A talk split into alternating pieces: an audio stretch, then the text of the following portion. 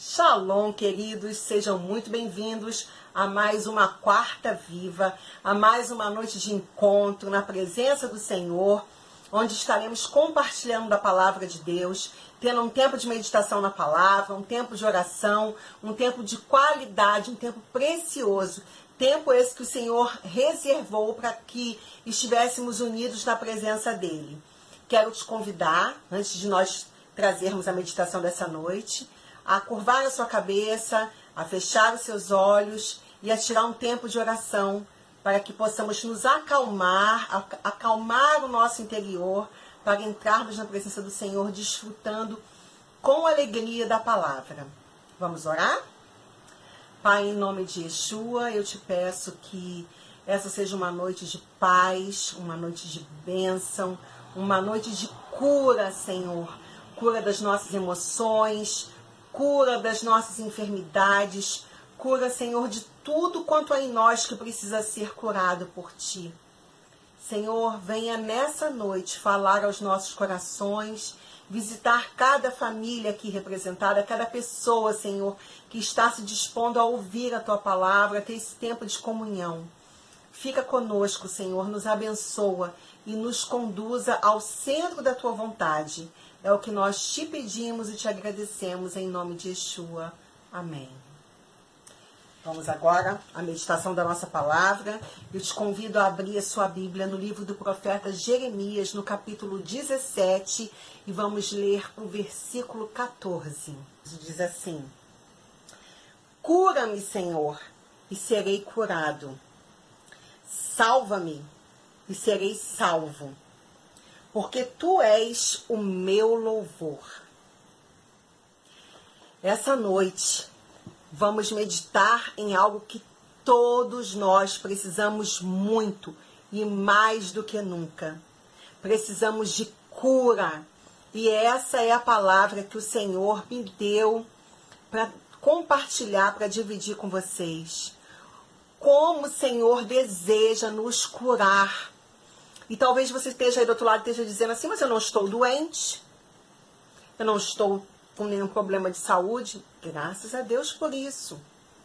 Mas existem várias áreas da nossa vida que precisam de transformação, que precisam do toque de cura que vem do Senhor. Precisamos ser curados, precisamos ser sarados de lembranças, de dores, de coisas que às vezes estão dentro da nossa alma, nos mantendo prisioneiros. Às vezes, prisioneiros de situações, prisioneiros de pessoas. E o Senhor, Ele quer nos tratar, Ele quer nos curar. A primeira coisa que cada um de nós precisa reconhecer é que precisamos ser curados.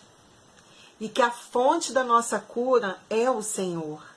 Muitas pessoas buscam cura em filosofias, em metodologias de treinamentos emocionais e tudo. Tudo isso é bacana, tudo isso é muito válido. Mas a cura, a restauração completa mesmo para as nossas vidas, ela vem do Senhor. Sabe por que o Senhor quer nos curar e só Ele pode nos curar? Porque foi Ele que nos formou, Ele que nos criou, ele que nos teceu nos, no ventre de nossas mães. Ele sabe a nossa, ele conhece a nossa estrutura. Ele sabe que nós somos pó. Ele sabe do que precisamos e mais do que tudo, ele tem o caminho certo para nos guiar. Mas para que o Senhor venha nos tratar, venha nos sarar, venha agir de forma soberana em nossas vidas, nós precisamos aceitar o cuidado dele. Nós precisamos fazer como o profeta Jeremias falou. Ele clama ao Senhor: cura-me, Senhor, e eu serei curado. Sara-me e eu serei sarado, porque tu és o meu louvor. Faça do Senhor o teu louvor. Convide ele para visitar as áreas secretas do teu coração, as áreas secretas da tua vida. Veja bem, ódio, mágoa, raiva, culpa, Às vezes você não consegue liberar perdão para alguém que te fez mal. Tu, todas essas coisas são sinais de que nós estamos feridos. E essas coisas vão acumulando dentro da gente como se fosse uma espécie de lixo, vai se acumulando na nossa alma, vai impregnando o nosso ser. Todas essas coisas vai interferindo na nossa comunhão com Deus, vai interferindo na nossa saúde emocional, vai interferindo na nossa vida de fé. Todas essas coisas nos fazem mal e fazem mal também para as pessoas que estão à nossa volta. Porque de uma maneira ou de outra, quem convive com a gente acaba sendo contaminado pela forma como nós estamos, às vezes, conduzindo a nossa vida, debaixo de rancor, debaixo de raiva, debaixo de mágoa, debaixo de lembranças que você insiste, às vezes, em, em, em trazer na tua memória coisas ruins, coisas que já se passaram, às vezes, 10 anos, 15 anos, 20 anos, e você está ali remoendo aquilo, ruminando aquilo, sabe? E o Senhor, Ele quer tratar, Ele quer te limpar, Ele quer limpar o teu interior. Ele quer fluir do teu interior, mas fluir de um lugar limpo, de um lugar aonde Ele faz morada absoluta. Em Colossenses, no capítulo 3, no versículo 8, fala assim: Agora, porém, despojai-vos igualmente de tudo isto: ira, indignação, maldade, maledicência, linguagem obscena do vosso falar. Por que que o Senhor manda com que você se despoje de tudo isso, que você se desfaça de tudo isso? Porque essas coisas no teu interior vão te fazer mal. Vão trazer para você uma espécie de enfermidade na tua alma. E aí, às vezes, você começa a sentir no teu corpo fisicamente, né, na, na parte física, dores, é, mal-estar, é uma dor no estômago, uma dor de cabeça, uma dor em alguma parte do corpo, e que às vezes você vai ao médico, você se consulta, você vai procurar saber o fundo daquilo e o médico analisa de todas as maneiras possíveis e vê que não tem nada. E aí é o momento de você fazer análise. Às vezes não tem nada no físico, porque o problema não é físico.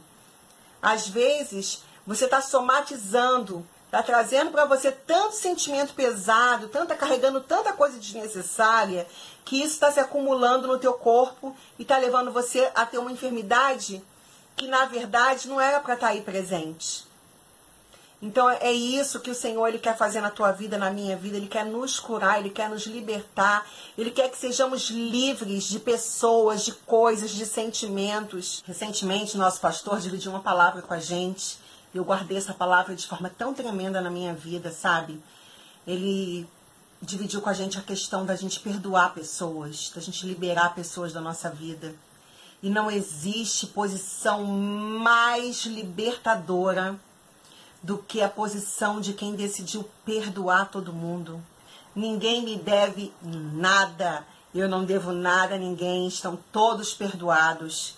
Eu quero estar livre na presença do meu Deus livre de coração, livre de mente, livre em todos os meus sentimentos. Então, comece a praticar isso.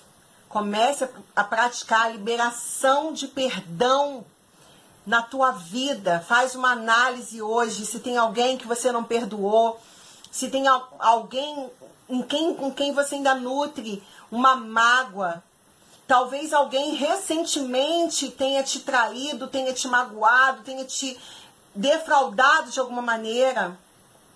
E você tem todos os motivos, e Deus sabe que você tem todos os motivos para estar triste, magoado, chateado, chorando. Mas o Senhor ele quer mudar, ele quer reverter essa situação. E para isso, precisa de uma da predisposição sua, de você caminhar em direção a isso caminhar fazendo a tua parte, você liberando perdão mesmo para quem não merece. Que é justamente isso, esse que é o mistério. O perdão não é para quem merece, não é para quem é bonzinho, é justamente para quem não merece, é justamente para quem nos feriu no mais profundo do nosso ser. Olha o que a palavra de Deus fala no livro do profeta Jeremias, no capítulo 17, no versículo 9 e 10.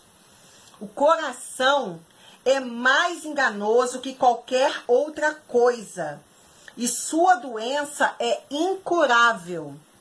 Quem é capaz de compreendê-lo?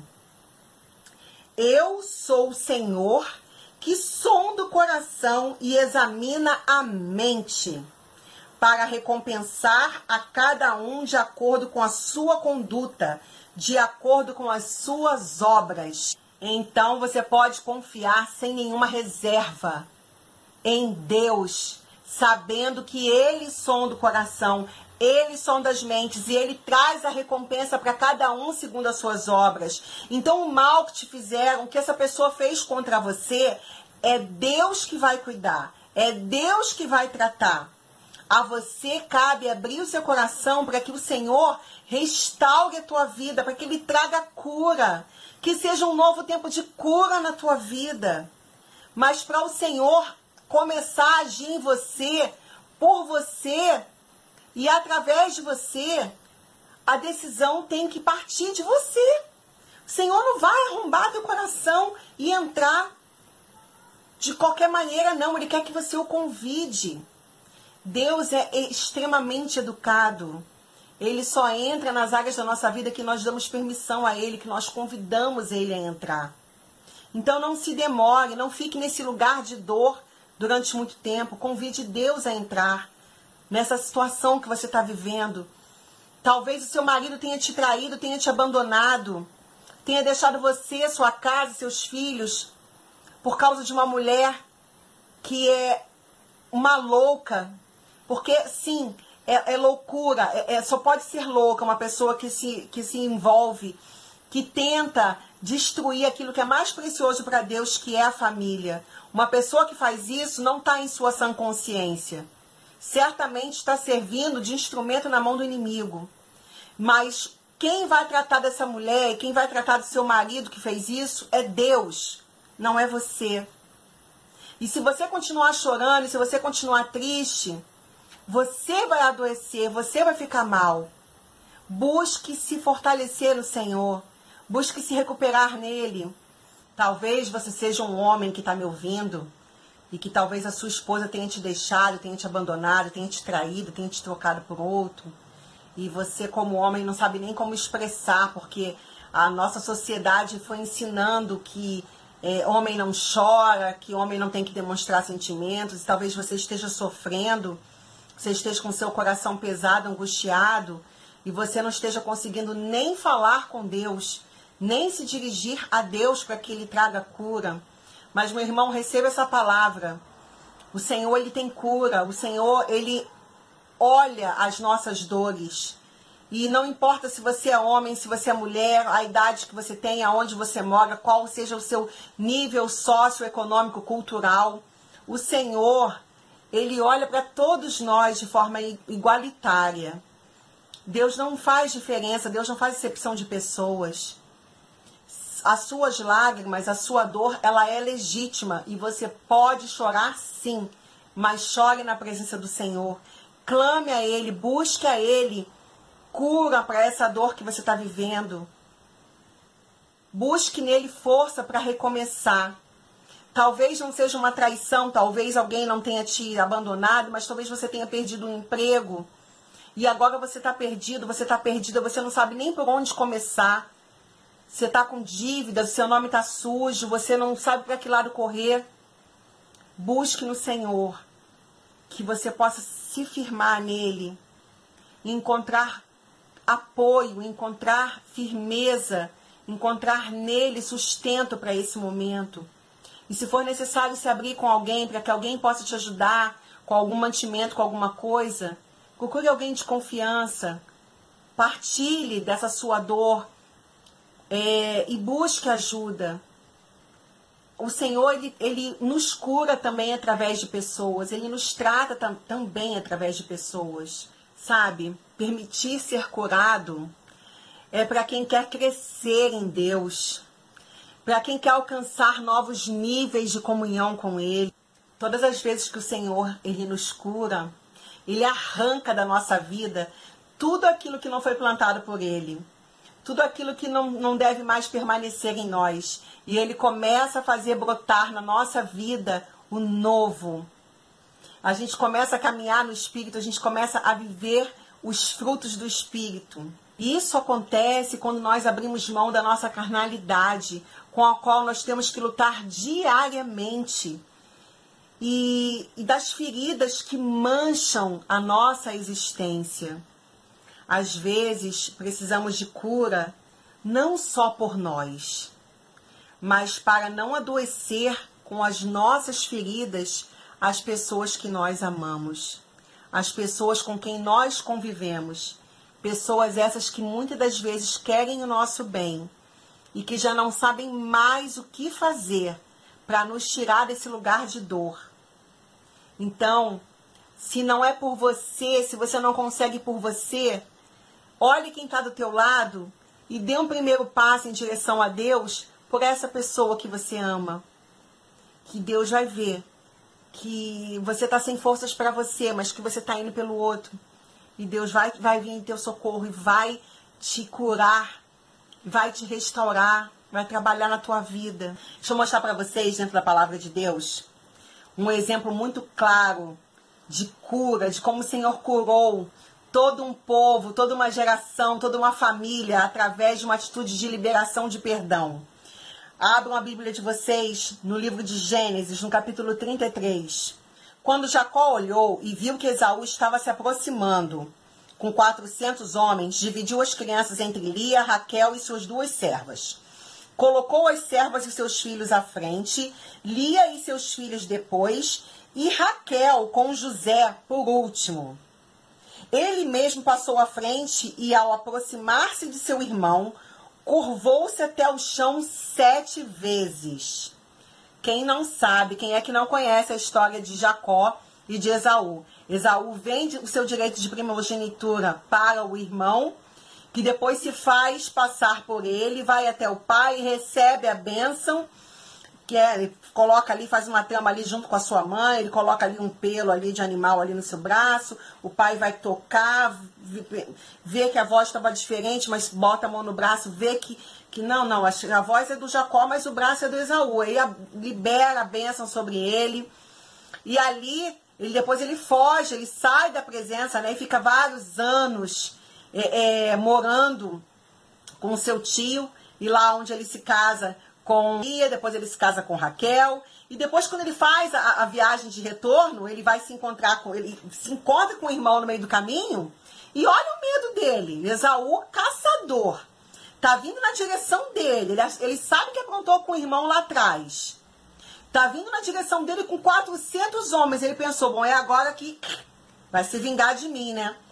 Só que quando Esaú vê Jacó vindo ao seu encontro, Esaú corre ao encontro de Jacó, abraçou-se ao seu pescoço e o beijou. E eles choraram. Então Esaú ergueu o olhar e viu as mulheres e as crianças e perguntou: Quem são estes? Jacó respondeu: São os filhos que Deus concedeu ao teu servo. Olha como Jacó se coloca ali na presença do irmão se coloca como servo, né? Não, olha aqui, são meus filhos, é minha família. Então as servas e os seus filhos se aproximaram e se curvaram. Depois Lia e os seus filhos vieram e se curvaram. Por último, chegaram José e Raquel e também se curvaram. Veja bem, quem estava ali naquele momento assistindo uma cena de liberação de perdão. E, e, com toda certeza, essa cena de liberação de perdão, ver ali os dois irmãos se abraçando, chorando, o irmão se curvando para o outro, serviu de exemplo para ele, ficou registrado ali para ele. José, José ele vê o seu pai Jacó e o seu tio Esaú se encontrando e todas aquelas diferenças do passado ficando para trás. Eles se abraçando ali em amor, chorando. Como deveria ser, né? Em todas as famílias. Quantas pessoas às vezes não, não falam com. O pai não fala com o filho, a mãe não fala com a filha, é, o irmão não fala com a irmã. Então, quantas pessoas estão vivendo aprisionadas a outras vai dormir pensando naquela pessoa, acorda pensando naquela pessoa, vai trabalhar pensando naquela pessoa. Não fala com a pessoa, guarda aquilo ali, não vou falar, tá ali com raiva, tá ali é, é, fazendo mal a si mesmo, cheio de mágoa dentro do coração. Sabe o que é mágoa? Má água. É como se fosse uma água parada ali dentro de você. Você, quando você libera perdão, na verdade, é você que fica livre. O que o outro fez com você, já fez. Deixa que Deus cuida. Olha como nós acabamos de ler agora o reencontro de Jacó com Esaú. Olha como isso causou um impacto tremendo na vida de José. Olha o que aconteceu com José. Vocês sabem da história. José foi vendido por seus irmãos ao Egito. Lá ele foi trabalhar na casa de Potifar. A mulher de Potifar acusou ele. Ele foi parar na prisão. Acusou ele justamente quando a prisão foi esquecido na prisão. Depois Deus reverteu tudo. E olha aqui o exemplo do que José viu lá atrás. Olha ele colocando em prática. Então disse José a seus irmãos: Eu sou José. Meu pai ainda está vivo? Gênesis capítulo 45. Mas os seus irmãos ficaram tão pasmados diante dele que não conseguiam responder-lhe. Os irmãos de José estavam ali com tanto medo, igualzinho Jacó quando foi encontrar com Esaú, que viu ele vindo com 400 homens na direção dele e falou: Pronto, agora é meu fim. Quando os, o José se deu a conhecer os seus irmãos, eles pensaram: Poxa, ele é governador aqui no Egito. Ele certamente vai mandar com que, ó, né, vai se vingar da gente que, que José fala para eles? Cheguem mais perto, disse José a seus irmãos. Quando eles se aproximaram, ele, ele lhes disse: Eu sou José, seu irmão, aqueles que vocês venderam ao Egito. Agora não se aflijam e nem se recriminem por, por terem me vendido, por terem me vendido para cá, pois foi para salvar vidas que Deus me enviou diante de vocês.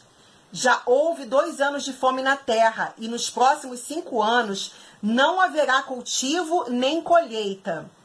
Mas Deus me enviou à frente de vocês para lhes preservar um remanescente nessa terra e para salvar-lhes a vida com grande livramento.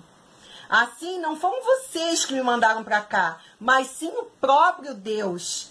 Ele me tornou ministro do Faraó e me fez administrador de todo o palácio e governador de todo o Egito. Voltem depressa, meu pai, e digam-lhe: Assim diz o seu filho José: Deus me fez senhor de todo o Egito. Vem para cá, não te demores. Então ele se lançou chorando sobre seu irmão Benjamim e o abraçou. E Benjamim também o abraçou chorando. Em seguida, beijou todos os seus irmãos e chorou com eles. E só depois os seus irmãos conseguiram conversar com ele. Veja, José foi tão curado, ele estava tão restaurado, ele estava com o coração dele tão livre que ele pôde usar, na, colocar na, em prática na vida dele a cena que ele viu lá atrás. Seu pai Jacó abraçando seu tio Esaú. Ele fez o mesmo. Porque o exemplo faz isso, gente. O exemplo arrasta. Ele foi lá e, ó, acolheu os irmãos. Ele abraçou os irmãos, beijou os irmãos, chorou com os irmãos. Falou: vão lá, tragam papai, vem todo mundo pra cá, ainda vai ter fome na terra. Vocês vão ficar aqui, vai todo mundo comer, vai todo mundo viver. Talvez você não esteja entendendo esse momento tão difícil que você está vivendo. Eu queria ter resposta para te dar. Mas Deus ele sabe o porquê de cada coisa. Talvez Deus esteja te preparando para algo muito maior. E é justamente essa provação que você está passando, esse momento difícil, essas lágrimas que você está derramando, que vão te preparar para algo que Deus tem para fazer na tua vida. Então começa liberando perdão para essas pessoas. Começa liberando perdão. Deus está interessado em te curar. Deus está interessado em transformar a tua vida. Esse é o tempo de cura. O processo de cura na tua vida, ela tem início quando você descobre que você não é transformado quando Deus te ama, porque Deus é amor. Então o natural dele é te amar. Mas o processo de cura na tua vida começa quando você é transformado ao dar uma resposta para esse amor de Deus. E a resposta é essa: você permitir que ele trate você, que ele visite o teu interior Ser curado do passado consiste em saber escolher o que recordar. E, e ser curado é trazer à memória coisas boas. Saber recordar é trazer uma nova perspectiva de vida para esse recomeço, para essa nova reconstrução do teu eu. É como a palavra fala, quero trazer à memória aquilo que pode me dar esperança. E você começar a ter na tua mente pensamentos, coisas boas que vão elevar o seu sentimento, elevar a tua alma a um encontro profundo com Deus, a desfrutar do amor dele sem carregar ninguém na mochila. Porque se Deus quisesse que você carregasse alguém ele ia, na, na, nas costas, ele ia ter feito as pessoas com alça para você colocar igual mochila e sair carregando. Deus ele quer que você ande livre. Nós precisamos aprender a sermos guiados por Deus e não a andarmos guiados pelos nossos traumas, pelas lembranças do passado.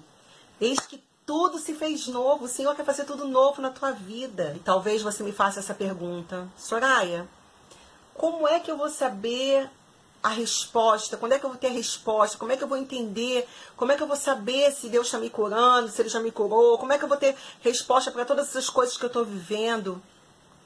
Olha, Deus, Ele não vai te dar todas as respostas. Ele te dará sabedoria para encontrá-las. Deus não vai resolver todos os teus problemas. Ele vai mudar você. Ele vai curar você. Pois ele sabe que quando você for curado, quando você for curada, quando você estiver transformado, transformada pelo poder dele, tudo ao teu redor vai mudar. Toda a tua história de vida vai mudar. E você mesmo não vai mais perguntar por resposta nenhuma, porque você já vai entender que você já vai estar no meio da situação resolvida que Deus colocou você no lugar onde Ele queria que você estivesse o tempo todo. Deus não vai te revelar todos os caminhos. Ele te fará caminhar enquanto trabalha em você. Enquanto você busca Deus, Ele vai te restaurar por completo. Ele vai te levar a um lugar de descanso. Yeshua é o nosso descanso, ele é a nossa paz. Às vezes a gente fala assim, shalom, a pessoa fala, ah, shalom, shalom é paz. É muito mais do que uma simples paz, é a paz que excede todo o entendimento. É quando tudo ao teu redor está ruindo, tudo ao seu redor não está favorável e você consegue encontrar descanso em Deus. Isso é shalom, isso é paz. Isso é ter Yeshua na tua vida, isso é ter Deus conduzindo e guiando teus passos. No final de tudo, você verá que você tem cicatrizes, mas não tem mais feridas, porque todas elas vão estar tratadas, saradas, curadas. Então toma essa decisão essa noite, libera perdão, abre teu coração para a cura, pede para o Senhor, Senhor me cura, me liberta por, por completo. Libera minha alma para que eu venha te adorar, para que eu venha te louvar. Façamos como o profeta Jeremias disse: Sara-me, serei sarado, cura-me, serei curado. Senhor é o meu louvor. Faça do Senhor o teu louvor. Que Ele te abençoe, que Ele fale ao teu coração, que Ele ministre na tua vida, que Ele entre na sua casa, que Ele ministre sobre a vida da sua família, que Ele restaure as tuas emoções, os teus sentimentos, que Ele te renove a fé, que você caminhe em novidade de vida, totalmente restaurado, totalmente curado, para honra e glória do nome do Senhor. Shalom, shalom. Um beijo no teu coração e até a próxima quarta viva.